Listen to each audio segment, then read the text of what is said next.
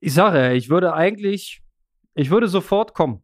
Ja, ich hätte Bock, wenn ich nichts zu tun hätte und Familie hätte und nicht ganz so frei wäre. Ja, also dann, also nicht ganz so frei nicht wäre. Na, du weißt, wie ich es meine. Also ich kann halt nicht, aber ich hätte Bock. Ja, einmal kurz einen Switch, weil ich mache hier ein klassisches europäisches Wintertraining.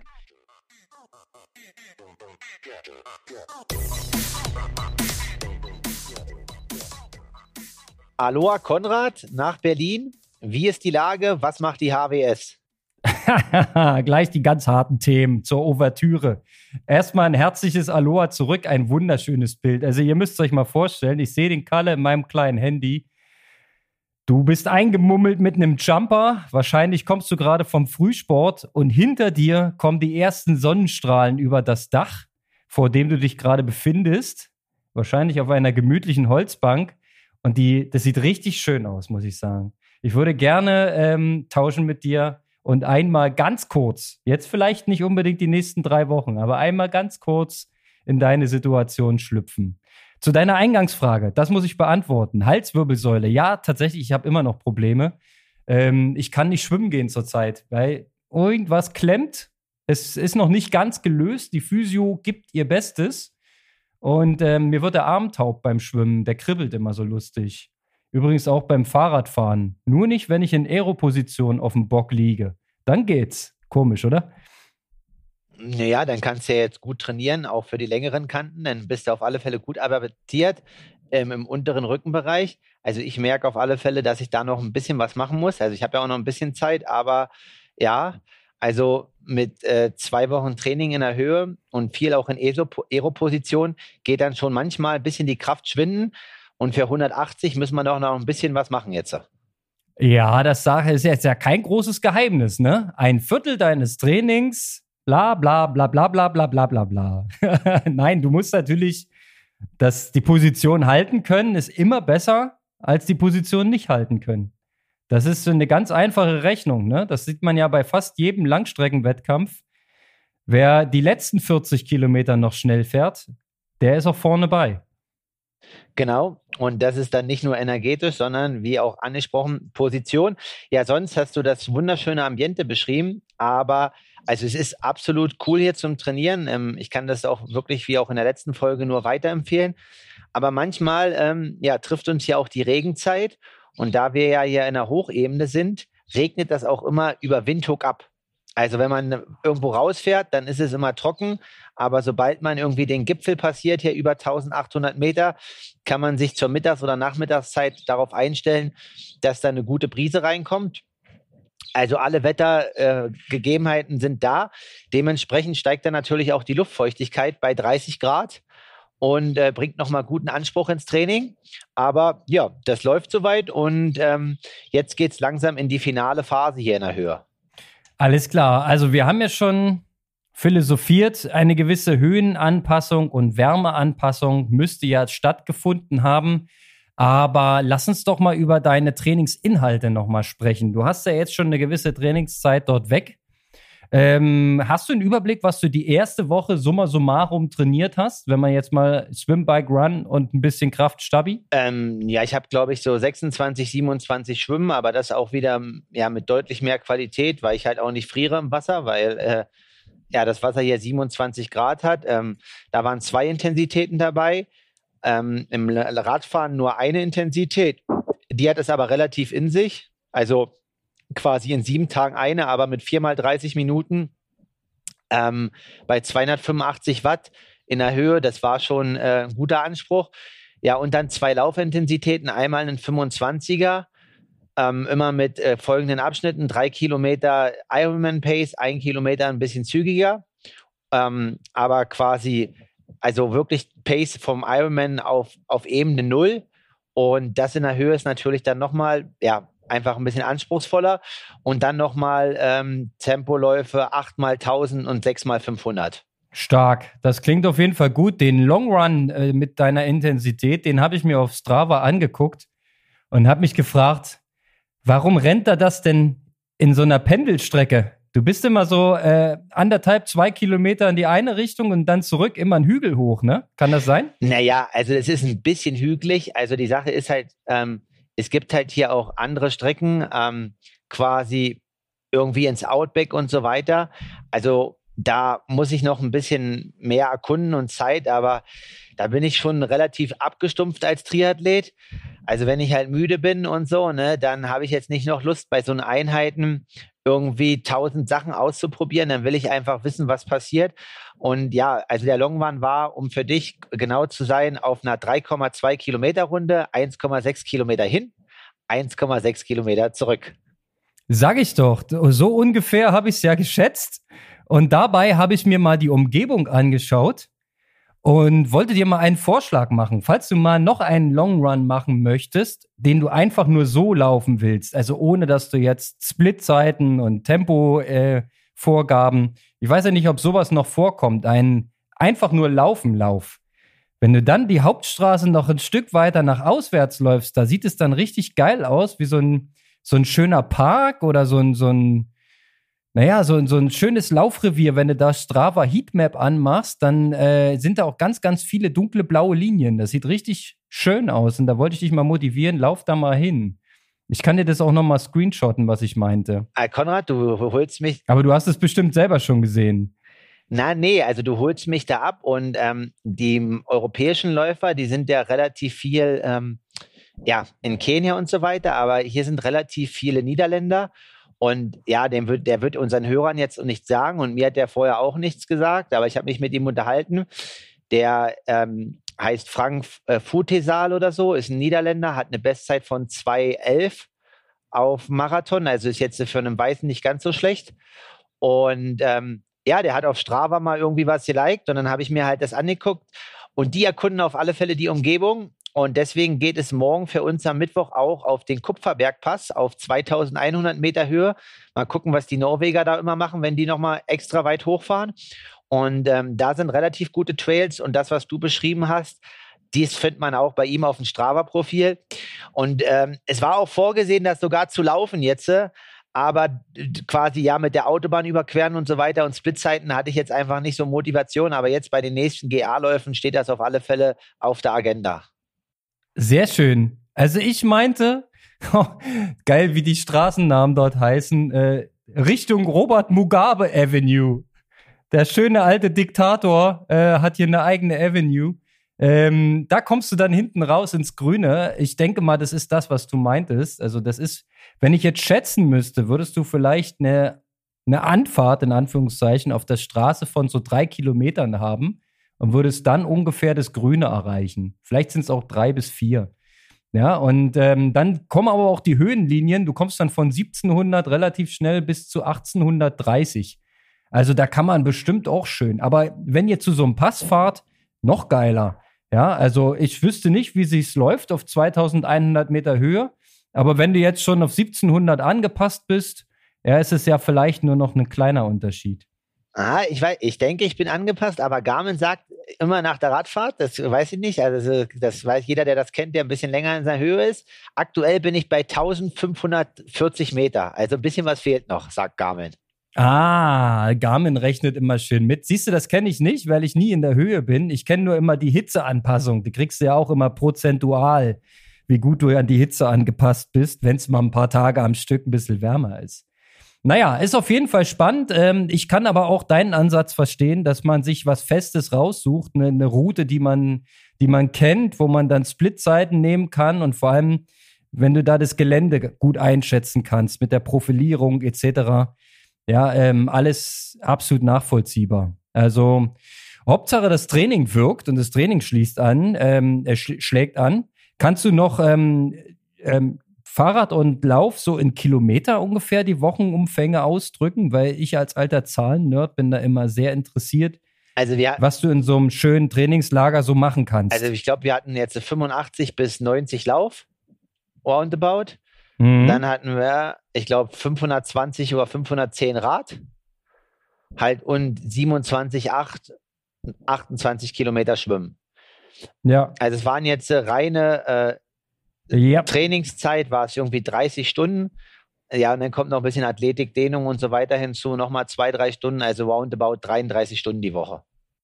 Und du weißt, eigentlich muss jetzt noch ein Viertel an Stabi drauf, ne? Nochmal zehn Stunden. Ja, nochmal, ja, genau. Ja.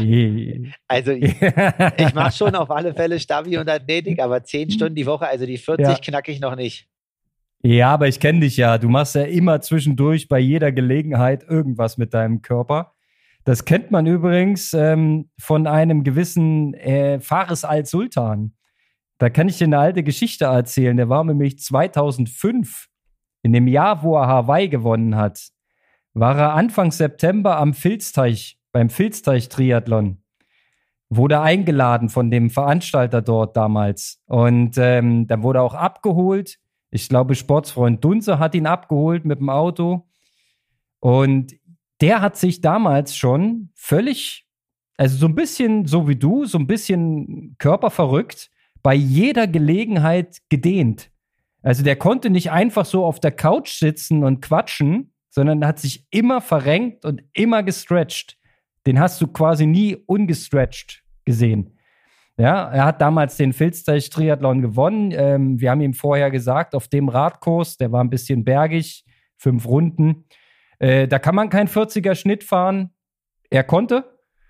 Und damals wussten wir dann, alles klar, der Junge hat Form, der wird Hawaii gewinnen. Es kam, wie es kommen musste. So, so viel dazu. Kleine Geschichte, also macht das ruhig so weiter. So richtig falsch kann das nicht sein. Ja, und ähm, 30 Stunden in der Höhe ist schon gut. Nee. Also du wirst es, du wirst es nicht, nicht glauben. Ja, am Anfang war es sogar so, dass meine Blackwall irgendwie abhanden gekommen ist und ich musste mir jetzt erstmal hier im Laden eine neue holen. Aber man erwartet das gar nicht. Ähm, also man googelt dann natürlich auch, aber Namibia scheint wirklich das äh, fortschrittlichste afrikanische Land zu sein. Also hier kriegt man alles, was das Sportlerherz begehrt. Und ähm, neulich waren wir im Radladen, weil ich hatte äh, pro forma natürlich mir vier, fünf Schläuche mitgebracht. Aber mittlerweile ähm, war es so, dass ich jetzt auch schon drei oder vier verraucht habe, weil natürlich die Straßen nicht ganz so gut sind. Und ähm, ja, der Radladen ist auf alle Fälle genauso ausgestattet wie ein europäischer Radladen und man kriegt alles, was man braucht als Triathlet oder Radfahrer. Sensationell. Also das wird ja schon langsam nicht mehr ein Geheimtipp. Ja, also es klingt, als wenn es dir an nichts fehlt und als ob du ein sehr, sehr gutes, ordentliches Trainingslager dort abreißen kannst. Ja, man ist jetzt mal gespannt. Also ähm, der Nachwuchs beziehungsweise der, die Kurzdistanzathleten von äh, ähm, Potsdam beziehungsweise die Trainingsgruppe um Laura Lindemann, die trainieren ja jetzt auch demnächst hier. Also ich glaube, die kommen jetzt am 1. Februar oder so. Also mal schauen, ob ich die noch sehe. Und ähm, ja, ursprünglich ist das ja irgendwie alles entstanden von Louis Delahaye, der ja gestern, wie alle, also wir nehmen jetzt am Dienstag auf für alle unsere Zuhörer, wo er äh, gestern bekannt gegeben wurde, dass er seinen Posten als Bundestrainer aufgibt. Und ja, der hat sich wahrscheinlich schon Gedanken gemacht und das so ein bisschen spruchreif gemacht und etabliert. Und wenn man halt wirklich schaut, wie viele Läufer hier sind, dann ähm, ist es so, dass es halt ja noch Geheimtipp ist, aber ich weiß nicht wie lange. Und auch für Schwimmer, denke ich, ist es halt in einem Kilometer Umkreis halt drei Schwimmmöglichkeiten, zwei 25 Meter Bahn, eine 50 Meter Bahn. Das ist auch für Schwimmer, glaube ich, für Höhenbedingungen nicht so schlecht. Ich sage, ich würde eigentlich, ich würde sofort kommen. Ja, ich hätte Bock, wenn ich nichts zu tun hätte und Familie hätte und nicht ganz so frei wäre. Ja, also dann, also nicht ganz so frei nicht wäre. Na, du weißt, wie ich es meine. Also ich kann halt nicht, aber ich hätte Bock. Ja, einmal kurz einen Switch, weil ich mache hier ein klassisches europäisches Wintertraining, wie es sich gehört. Ich gehe laufen und ich gehe ein bisschen Swift auf der Rolle fahren. Ähm, Schwimmen, wie eingangs gesagt, ist jetzt gerade aktuell ein bisschen kurz, wegen geht nicht. Und ich mache natürlich mein einmal die Woche ähm, Krafttraining, um so ein bisschen die Rückenstabilität und so weiter, ein bisschen Athletik. Ja, und wenn man dann so ein bisschen Bock hat, macht man auch nochmal eine zweite Session Stabi, aber naja, das hält sich so halbwegs in Grenzen. Ja, unterm Strich sechs, sieben Stunden Wintertraining, das müsste doch eigentlich reichen für eine gute Saison. Und da wären wir schon beim Stichwort Saisonplanung, Kalle. Wir haben noch gar nicht richtig über die Saisonplanung gesprochen. Bei dir natürlich schon. Südafrika, ist klar. Uh, und Leipzig-Triathlon ist bei dir auch gesetzt. Das sind so die zwei festen Anker, richtig? naja, ob jetzt Leipzig so weit vorne steht, ähm, ist so zu sagen, Ja, also ist geplant. Ich stehe auch in der Startliste. Ich möchte auch starten. Also die füllt sich langsam. Das hatten wir ja auch schon mal angedeutet. Ähm, Mike Petzold steht mit Start Nummer drei da. Ich glaube, so viel Rennen in meinem Leben gegen ihn habe ich nicht gemacht. Also da freue ich mich auch ein bisschen. Ähm, gucken, ob er nochmal sich richtig motiviert oder dass er just for fun macht. Aber auf alle Fälle im Schwimmen wird er ganz vorne mit dabei sein. Du bist ja letztes Jahr auch noch vorne mitgeschwommen. Und äh, da wird uns der Altmeister schon noch zeigen, dass es auch geht, mit wenig Aufwand. Und ähm, ja, also es ist halt jetzt so Südafrika und dann ist es, also es hängt halt alles viel, vieles von Südafrika ab und natürlich auch vom, von meinem Gefühl. Also ich habe ja schon mal angedeutet, dass ich irgendwie auch mal im Leben Lust hätte auf Rot. Aber jetzt hat natürlich Ironman quasi mit Hamburg als Männer-Profi-Rennen nochmal so einen richtigen Kracher rausgehauen auf deutschem Boden, wo man halt auch sagen muss, boah, Hamburg ist schon auch richtig gut. Und äh, ja, man, ob das jetzt bewusst ist oder nicht, aber man kann das eigentlich schon als Athlet oder als Profi so sehen. Es ist schon auch eine Ent Entwicklung in Richtung gegen PTO. Also die 73-Rennen sind teilweise immer nur mit relativ wenig Preisgeld dotiert, also 15.000 bis 30.000 Dollar manchmal auch nur 25. Aber die Ironman-Rennen haben jetzt alle halt 150.000 Dollar Preisgeld. Und ähm, ja, also die Sache ist, es geht halt nicht alles. Also ähm, und Daniel meinte schon, er würde auch gern mal wieder irgendwie zwei Monate am Stück trainieren nach Südafrika. Aber dann kann man halt nicht noch irgendwie zwei, drei, 73 machen im Mai und Juni. Ähm, deswegen ist die Frage, was man halt einfach dann macht. Grundsätzlich hätte ich halt schon Lust, auf 70-3, aber ja, dementsprechend auch auf Hamburg. Und da muss man einfach schauen, wie Südafrika halt gelaufen ist und dann halt die Entscheidung treffen. Für mich alles nachvollziehbar. Erstmal abwarten, was Südafrika bringt. Danach hast du auf jeden Fall ähm, mehr Klarheit über die weiteren Anforderungen. Ja, also je nachdem, wenn es gut gelaufen ist oder sehr gut gelaufen ist, ist halt ein Unterschied, wie es dann weitergeht. Ja, und du könntest auch mal ähm, so ein äh, gutes altes Lodalea-Jahr machen und äh, mal fünf Langdistanzen einstreuen. Da war ja damals der Loda schon ganz weit vorn und ganz fortschrittlich, der das quasi ähm, eingeführt hat damals. Aber es ist, glaube ich, auch nicht immer gut gegangen bei ihm. Ja, also da Hast du mal wieder äh, Ledas Wort, Wort zum Samstag dir reingezogen? Also, das war letztens wieder sehr lustig. Also ich schaue mir auf alle Fälle alles gerade an, weil ich das ziemlich cool fand von ihm. Also mit seiner Aktion, dass er den Jungs da äh, erstmal eine Ausstattung besorgt hat, die da mit ihren alten Fahrrädern fahren. Und sonst ähm, ist es ja so, dass ich auch bald nach Stellenbosch gehe und da mir durch Lothar seine ganzen Insights natürlich den ein oder anderen Tipp halt hole, um einfach ein paar Erfahrungswerte zu sammeln, weil ich ja demnächst auch dort bin, wo er gerade ist. Aber ich habe das Gefühl, der ist gar nicht mehr zu Hause in Deutschland. Also ich glaube, der ist nur noch in Camps. Der, das ist aktuell äh, Familie Leders Ding. Die machen halt ein geiles Camp nach dem anderen. Ja, und da kommt man auch übers Jahr, ne? Also Kanaren, Mallorca, jetzt Südafrika. Also da geht einiges. Äh, bestimmt noch viel, viel mehr.